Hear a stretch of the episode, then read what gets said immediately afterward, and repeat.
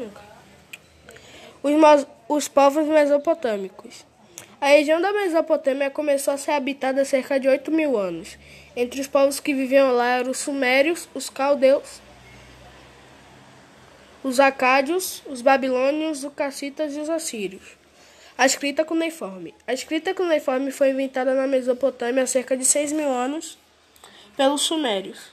A, prim a primeira escrita foi a pictografia, ou seja, formada por desenhos simples de elementos naturais.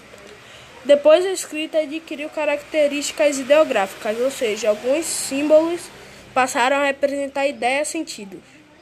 E com o tempo foram criados alguns símbolos para a representação de palavras, adquirindo a fonética.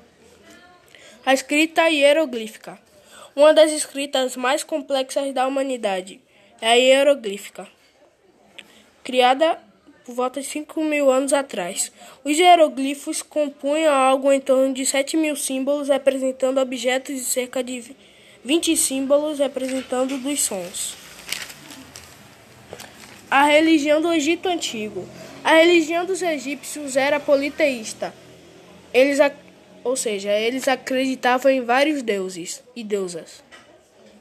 Por ser uma civilização agrícola que dependia das plantações nas margens férteis do rio Nilo, seus deuses eram representações de elementos da natureza e de animais.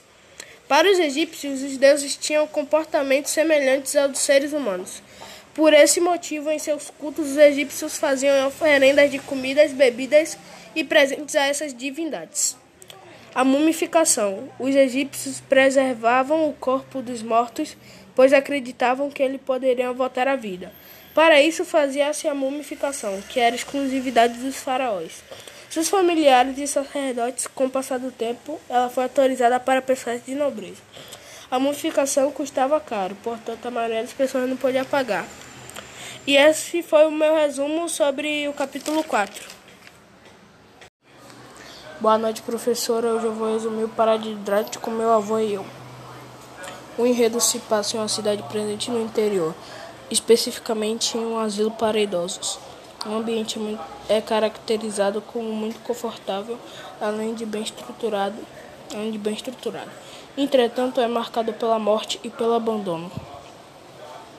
É nesse, é nesse contexto que Joaquim, apesar da elevada idade, se recusa a viver no conformismo ou apenas ou apenas ou a pensar na sua idade mais avançada, buscando a todo momento recuperar su, sua auto, autoestima, lidando com demais pessoas no lugar em que mora.